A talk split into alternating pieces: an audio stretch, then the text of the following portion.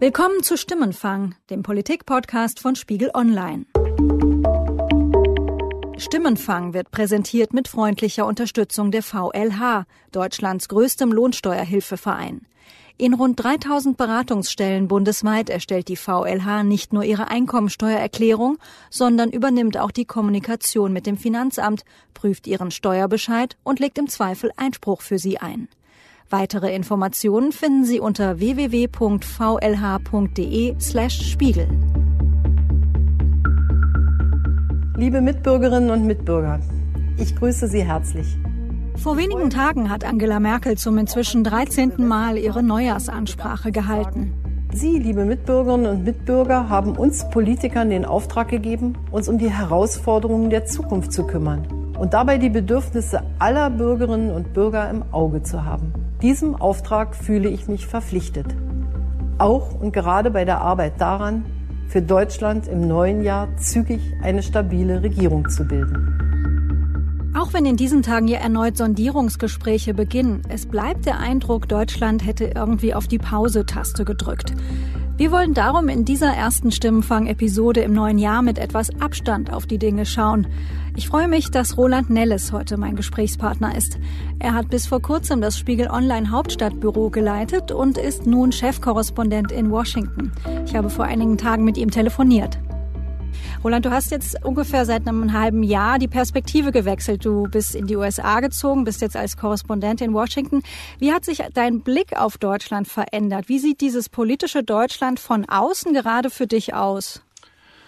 Also das Gute ist ja, dass es heutzutage das Internet gibt. Deshalb kann man sich, äh, deshalb kann man sich über das Internet und deutsche Medien äh, informieren, was in Deutschland so passiert, weil in den amerikanischen Medien spielt Deutschland nämlich überhaupt gar keine Rolle.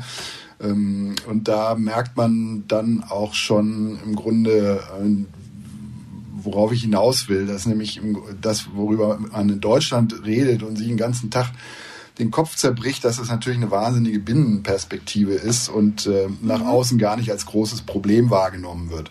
Und ich glaube, das, das, das ist ja auch so. Im Grunde ist es natürlich in Deutschland äh, tatsächlich jetzt ein mühsamer, schrecklich langwieriger Prozess, aber es geht die Welt nicht unter, wenn jetzt eben immer noch keine Regierung da ist.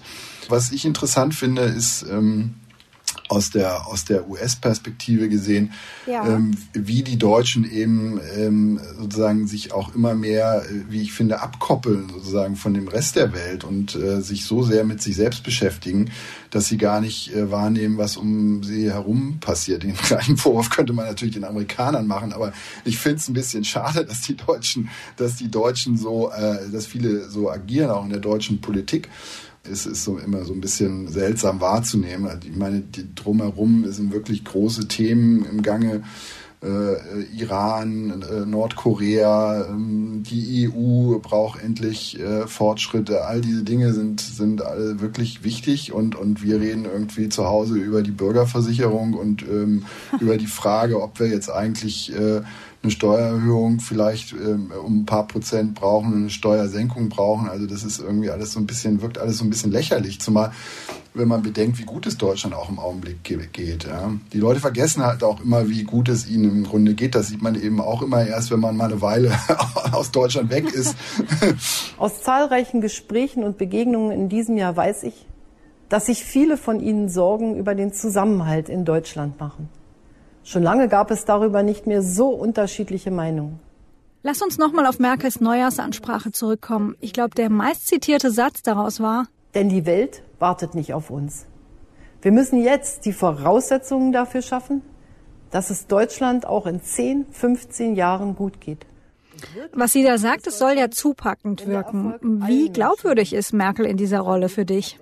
Also sie hätte ja, sie hatte ja jetzt zwölf Jahre Zeit, um im Grunde diese großen Themen zu bearbeiten und äh, Deutschland wirklich zukunftsfest zu machen. So viel hat ja. sie aber ja in Wahrheit sozusagen an grundlegenden Reformen in den vergangenen zwölf Jahren gar nicht ähm, unternommen. Also der demografische Wandel und die Probleme, die Deutschland hat mit der überalterten Gesellschaft, was ein riesiges Problem ist, was viele Leute gar nicht so wahrnehmen, was ich aber für ein gigantisches Problem halte, das ist ja gar nicht wirklich ange angegangen worden bisher. Und äh, ich traue ihr deshalb auch nicht zu, dass sie das also in der nächsten Legislaturperiode oder im Rest ihrer Amtszeit noch schafft. Insofern wäre es natürlich wichtig und gut, wenn es mal da einen Neuanfang auch geben würde an der Spitze.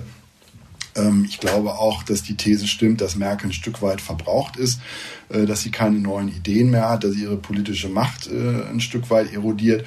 Also alles richtig, sehe ich auch alles so. Und ähm, natürlich wäre es schön, wenn es da mal einen Neuanfang gäbe.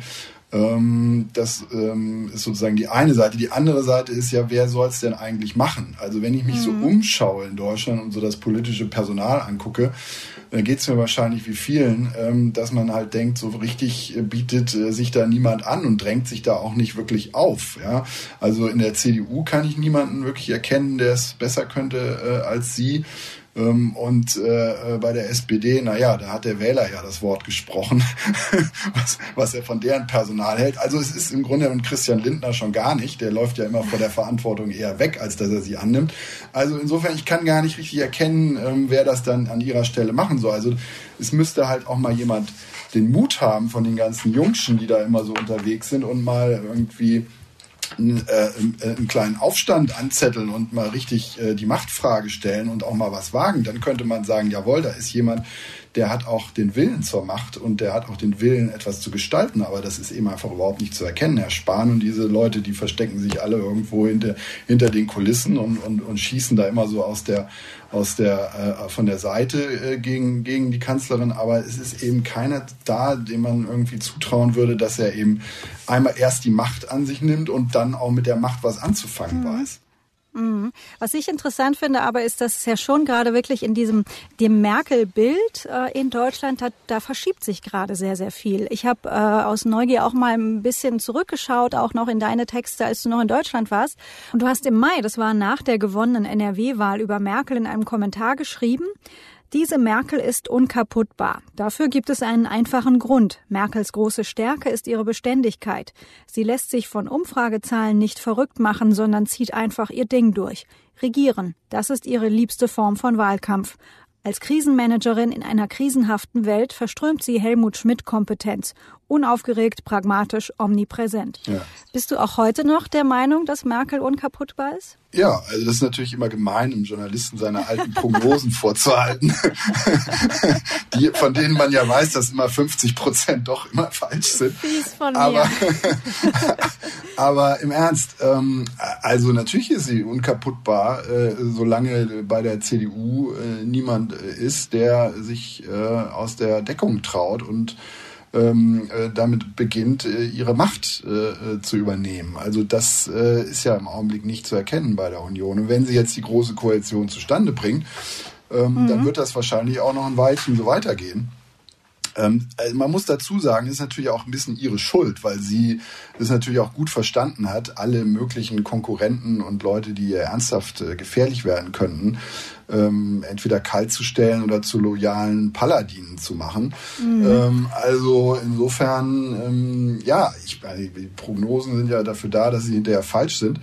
Äh, ich könnte mir auch gut vorstellen, dass da, dass sie sich selber vielleicht irgendwann aus dem Spiel nimmt, weil sie sagt, ich habe jetzt muss nicht mehr sein oder dass eben also nicht die gesamte Legislaturperiode durchmacht. Ja, vielleicht. Ja, ich meine, sie hat ja jetzt gesehen, dass es eben äh, ganz schnell auch äh, irgendwie äh, vom Wähler irgendwie eins auf den Deckel geben kann. Also vielleicht sucht sie da auch irgendwie den Weg für sich, um einen eleganten Abgang hinzukriegen. Aber und dann installiert sie so jemand wie Thomas de Maizière oder so eine Kram-Karrenbauer da so als langweilige äh, Alternative.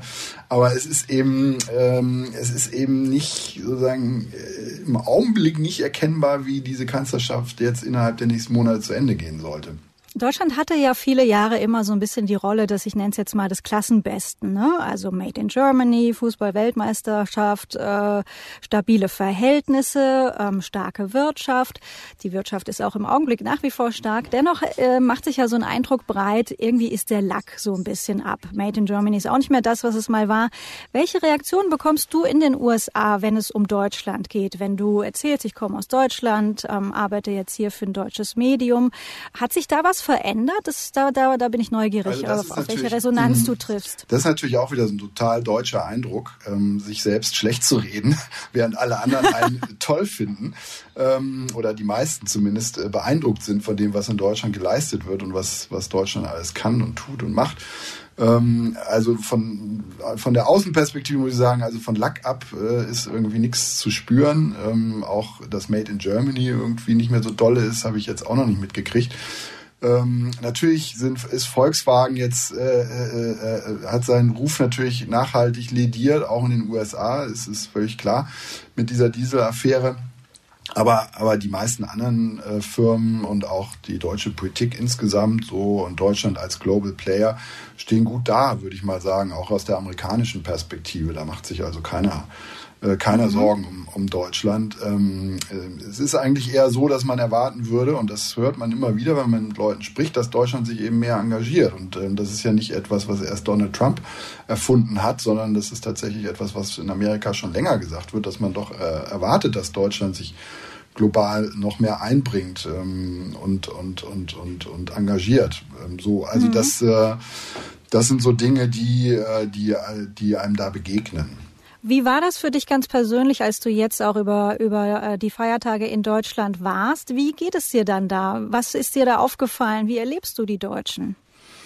Also was ähm, auffällt, ist doch, dass diese, ähm, diese Themen Flüchtlingskrise und äh, Regierungsbildung, dass die immer noch so, so dominant sind. Ähm, mich wundert, dass viel zu wenig eigentlich ähm, oder kaum, wenn man so auch in den privaten Gesprächen unterwegs ist, über die wirklich großen äh, strukturellen Probleme in Deutschland gesprochen wird. Wir haben das gerade schon ja. angetippt, der demografische Wandel. Ich glaube, das ist tatsächlich ein Problem. Das merkt man, wenn man in einer Gesellschaft lebt wie in Amerika, die, die extrem jung ist ja. ähm, im Verhältnis zur deutschen Gesellschaft. Also das Durchschnittsalter nagel mich nicht fest ist, aber ist auf jeden Fall sehr viel niedriger in Amerika als in Deutschland. Äh, es, dadurch entsteht auch eine ganz andere Dynamik, eine, eine andere wirtschaftliche Dynamik, eine andere gesellschaftliche Dynamik. Ähm, das Land ist natürlich viel, äh, vibriert viel mehr an vielen Stellen, als man das manchmal in Deutschland ähm, so den Eindruck hat. Also die überalterte Gesellschaft ist in Deutschland auch sozusagen zu spüren. Das ist das, was mir auffällt, wenn ich nach Deutschland komme. Jetzt vielleicht nicht gerade nach Berlin, aber wenn man äh, in Westdeutschland unterwegs ist, da in der mhm. Rheinschiene, wo ich herkomme, äh, da hat man doch manchmal schon das Gefühl, ohne jetzt irgendwie äh, äh, äh, ähm, äh, da zu frech zu sein, aber da hat man doch manchmal das Gefühl, man bewegt sich in manchen Städten in einem riesigen Altersheim, weil das tatsächlich mhm. doch auch im Straßenbild so sichtbar auffällig ist, wie überaltert unsere Gesellschaft ist. Und das ist wirklich ein Problem. Also wir müssen da, da muss wirklich viel intensiver darüber nachgedacht werden und dran gearbeitet werden, dass dass wir da die äh, Verhältnisse umkehren, weil, weil eine Gesellschaft, in der die Alten sozusagen das, äh, die Debatten auch bestimmen und sagen, wo es lang geht, da kann man nicht erwarten, dass da viele neue Ideen entstehen. Also ohne mhm. jetzt den Alten zu nahe zu treten. Es gibt bestimmt auch viele Alte, die noch gute neue Ideen haben. Aber grundsätzlich tendiert man doch vielleicht im Alter eher dazu zu sagen, das haben wir noch nie so gemacht und äh, wir machen so, wie wir es früher immer schon gemacht das haben. Machen wir, Insofern mhm. ist es, glaube ich, tatsächlich ein großes Thema, was wir da haben. Die äh, Kanzlerin redet ja auch ständig davon. Nur man sieht halt auch gar nicht irgendwie, welche Anreize da geschaffen werden, außer jetzt vielleicht das Elterngeld, äh, um diese Dinge irgendwie auch wirklich grundlegend zu verändern. Stattdessen sieht man immer nur, dass immer mehr über, äh, über steigende Kosten im Gesundheitswesen und steigende Kosten bei der Rente gesprochen wird. Ladies and gentlemen, the President of the United States and the Chancellor of the Federal Republic of Germany. Ich würde gerne auf diese so wichtige Beziehung zwischen Deutschland und den USA kommen. Da gab es im März den ersten Besuch von Angela Merkel im Weißen Haus. Da warst du auch vor Ort. Chancellor Merkel, it is a great honor to welcome you to the People's House, the White House. Our two nations share much in common, including our desire for security, prosperity, and peace. We just concluded a productive Kannst du noch mal ein bisschen erzählen, wie du diese erste Begegnung äh, beobachtet hast? Also ich habe ähm, jetzt gerade in langen Berichten der New York Times gelesen, wo die das nochmal nachträglich aufgearbeitet ja. haben. Und da hieß es, ähm, Trumps Leute hätten sich hinterher bei der Kanzlerin beschwert, sie habe den Trump herablassend behandelt. Das fand ich war jetzt für mich ein ganz interessantes äh, Detail, weil ich glaube tatsächlich, dass sie ähm, dass sie äh, in gewisser Weise auf ihn herabschaut und ähm, mhm. Äh, dass sie glaubt, dass sie ihm intellektuell äh, und politisch überlegen ist. Ähm, und äh, das war aber damals in den Gesprächen nicht zu spüren, sondern da hatte man eigentlich eher den Eindruck, er versucht da eben den, den dicken Mann zu machen, so wie er das ja immer tut, und, ähm, und dass er derjenige ist, der sie quasi so wie eine, wie eine Angestellte so ein bisschen behandelt. Also das, äh, das war, deshalb war das jetzt ganz interessant, das nochmal da nachzulesen. Ansonsten mhm. glaube ich, die haben im Prinzip ein Nichtverhältnis. Das ist eine Arbeitsbeziehung, weil Deutschland und Amerika natürlich zusammenarbeiten müssen, aber ähm, Trump macht natürlich eine Menge Dinge, die ähm, die Bundesregierung ärgern, ähm, wo die Bundesregierung versucht, Einfluss auszuüben auf die amerikanische Seite. Ich weiß, dass sie inzwischen gar nicht mehr so ähm, gar nicht mehr so auf Trump äh, setzen in der Hinsicht, sondern dass sie natürlich versuchen, zum Beispiel den Kongress zu bearbeiten und dort mhm. versuchen, Einfluss auszuüben, damit eben über den Kongress quasi die deutschen Interessen äh, gewahrt bleiben. Ich glaube, 2017 war ja ganz entscheidend dieser Satz, dieser transatlantische Satz von Merkel. Und die Zeiten, in denen wir uns auf andere völlig verlassen konnten, die sind ein Stück vorbei. Das habe ich in den letzten Tagen erlebt. Und deshalb kann ich nur sagen, wir Europäer müssen unser Schicksal wirklich in unsere eigene Hand nehmen. Natürlich in Freundschaft mit den Vereinigten Staaten von Amerika. In Freundschaft das war im vergangenen Sommer, noch mitten im Wahlkampf, da hat sie das gesagt. Was schätzt du, was wird das deutsch-amerikanische Verhältnis 2018 prägen? Worum wird es gehen? Also das wird natürlich geprägt sein durch die großen ähm, Themen, die ähm, außerhalb von Europa auch stattfinden, also Iran, Korea. Ähm, das sind Dinge, wo die Amerikaner natürlich darauf setzen, dass ähm, die Deutschen sie unterstützen. Ähm, bei, genauso beim Nahostfriedensprozess ähm, werden sie versuchen, die Deutschen auf ihre Linie zu bringen. Das wird sicherlich die Diskussion prägen. Dann gibt es ein ja ein, ein sehr großes Thema, ähm, was wir vielleicht oft gar nicht so wahrnehmen. Das ist natürlich dieses ganze Thema ähm, Handelsbeziehungen. Äh, die Amerikaner versuchen bei der WTO äh, die Spielregeln zu verändern. Äh, das ähm, passt den Deutschen natürlich gar nicht. We have not been treated fairly by the World Trade Organization. We are not going to let the United States be taken advantage of anymore.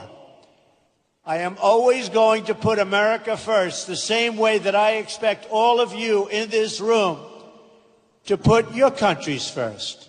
Die Amerikaner ähm, werden, Trump wird versuchen, ähm, bei diesen Themen äh, Handelsabkommen mit der EU äh, amerikanische Interessen ähm, durchzusetzen. Das, das wird sicherlich auch für Konflikte sorgen.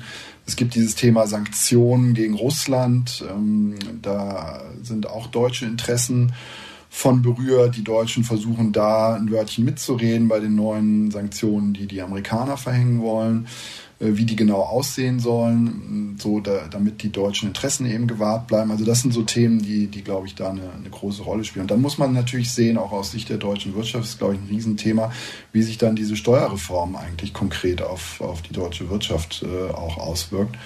Ähm, ich habe ja mit einiger Belustigung gelesen, dass Daimler und äh, BMW in den USA Milliarden Gewinne machen, jetzt dadurch, dass sie eben auch weniger Steuern bezahlen. Das ähm, äh, passt natürlich nicht so ganz zu dem, was Trump immer über deutsche Autokonzerne gesagt hat. Roland, was ich natürlich auch noch spannend finde, ist, wie sich deine Arbeit, also das journalistische Arbeiten jetzt verändert hat.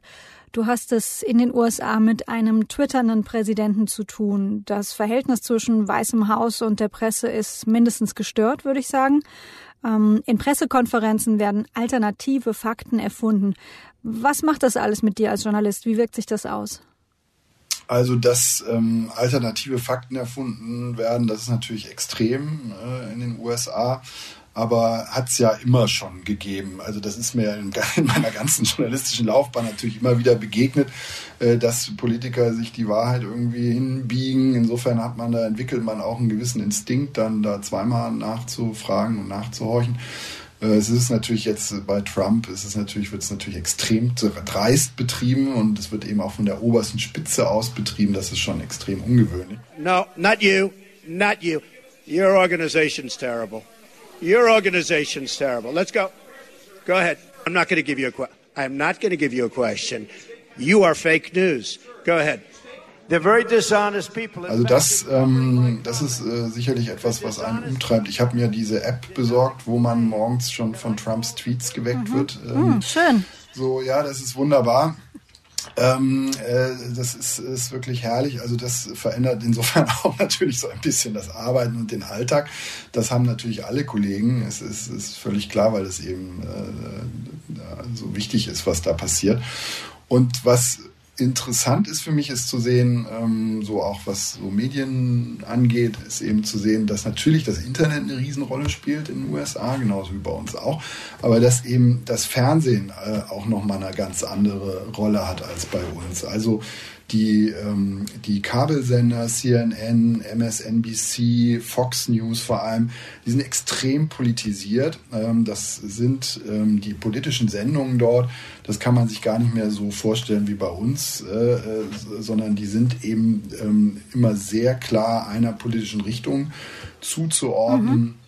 Vor allem Fox News ist da ähm, wirklich auch extrem einflussreich äh, und ähm, betreibt eben tatsächlich das, ähm, äh, was man wirklich Kampagnenjournalismus äh, nennen äh, kann und betreibt es auch, wenn man, man hat den Eindruck, auch so ein bisschen in Absprachen mit Trump.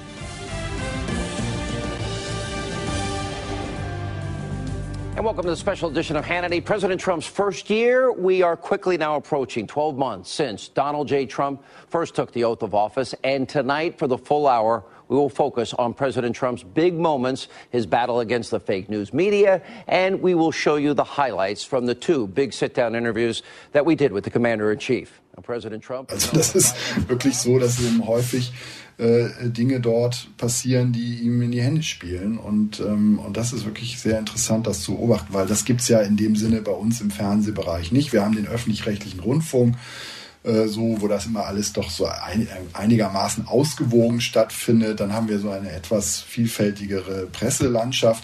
Aber so, dass eben in den, in den TV-Sendern da so eine Politisierung stattfindet mit diesem Einfluss, das gibt es eben wirklich tatsächlich da in Amerika ganz stark und bei uns eben kaum.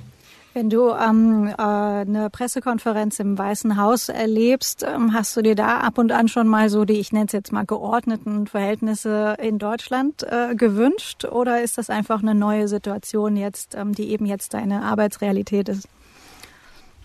Also die Pressekonferenzen sind ähm, das, was vor allem äh, sehr komisch ist, ist, dass das alles in einem wahnsinnig kleinen Raum stattfindet. Ja. Und, ähm, und während das ja bei uns immer doch recht, recht luftig alles ist. Und, und das macht, glaube ich, auch viel von dieser ähm, besonderen Atmosphäre aus, wenn dann eben diese Wortwechsel stattfinden zwischen der Pressesprecherin und den Journalisten. Das ist eben sehr intensiv und da wird dann eben auch sehr hart äh, nachgefragt. Das ist schon interessant, das, das mitzuerleben, ähm, wie dort auch, wie konfrontativ das eben auch zum Teil ist zwischen den Journalisten und dem, dem Weißen Haus. We're I here think, to ask you questions. Right. You're here to provide the answers. And what you just did is inflammatory to people all over the country who look at it and say, see, once again, the president is right and everybody else out here is fake media. And everybody in this room is only trying to do their job. Well, and, and I, I, just I, I, disagree completely. First of all, I think if anything has been inflamed, uh, it's the dishonesty that often takes place by the news media, and I think it is outrageous for you to uh, accuse me of inflaming a story when I was simply trying to respond to his question. Was man aber positiv hervorheben sollte, vielleicht ist, dass es natürlich nach wie vor trotzdem den Zugang gibt, äh, auch für uns deutsche Journalisten. Wir kommen da rein, wir können da teilnehmen. So, also es ist jetzt nicht so, dass ähm, dass da eben äh, Leute permanent ausgeschlossen werden, sondern es gibt schon auch weiterhin so eine gewisse Offenheit. Es gibt immer wieder auch so Versuche, sieht man ähm, vom Pressestab, vom Weißen Haus so ein bisschen auf die Journalisten wieder so ein bisschen positiver zuzugehen. Ähm, das wird dann meistens von Trump wieder ganz schnell kaputt gemacht. Ähm, so, also es ist, mhm. es ist wirklich ein total angespanntes Verhältnis und es ist einfach interessant, das zu sehen, wie sich das, wie sich das weiterentwickelt. Das wird in diesem Jahr, kann ich vor, das kann ich sicher vorhersagen, wird das nochmal richtig an Dynamik zunehmen, weil wir natürlich in den USA ein Wahljahr haben. Es die werden, Kongresswahlen. Finden, genau, die Kongresswahlen finden statt im November. Und äh, da wird natürlich ein, ein Wahlkampf jetzt äh, beginnen, der, der also mindestens mit dem vom letzten Mal ähm, äh, zu vergleichen ist. Also da wird mit ganz harten Bandagen gekämpft werden.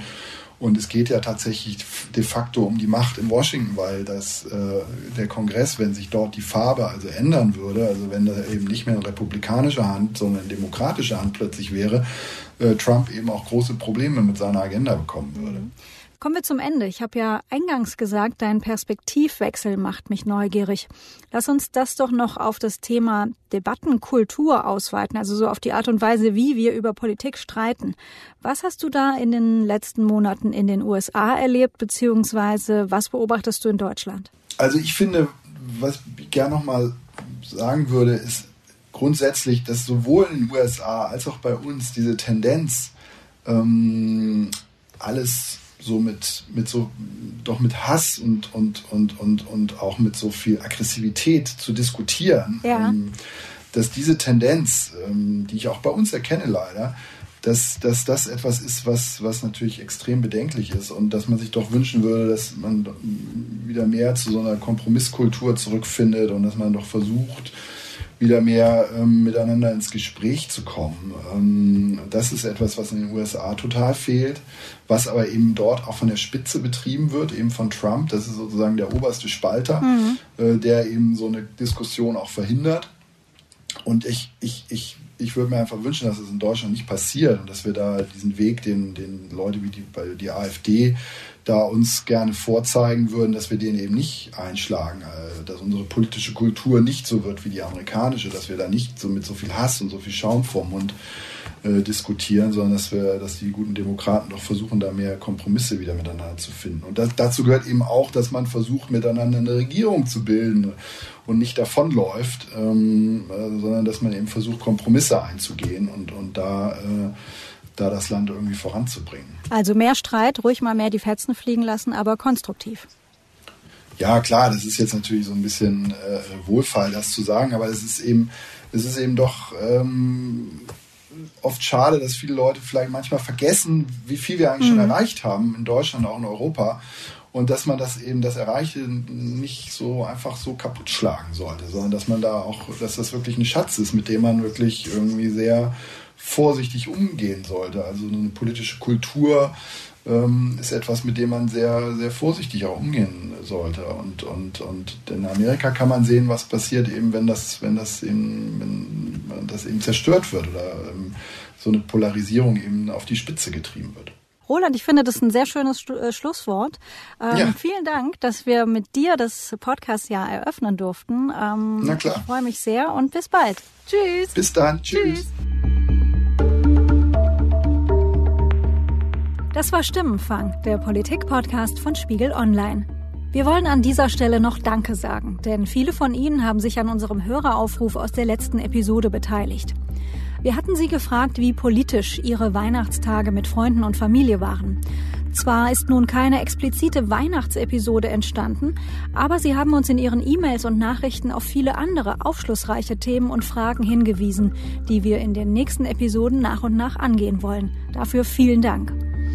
Natürlich freuen wir uns auch nach dieser Folge über Ihr Feedback. Die Nummer unserer Stimmenfang-Mailbox lautet 040 380 80 400. E-Mails oder Sprachnachrichten schicken Sie an stimmenfang.spiegel.de und wenn Sie uns auf iTunes hören, können Sie auch dort gerne eine Bewertung hinterlassen. Diese Folge wurde produziert von Sandra Sperber und mir, Yasemin Yüksel. Wir wurden unterstützt von Ruth Lampen, Charlotte Meyer-Hamme, Thorsten Reitzek und Matthias Streitz. Die Stimmenfangmusik kommt von Davide Russo.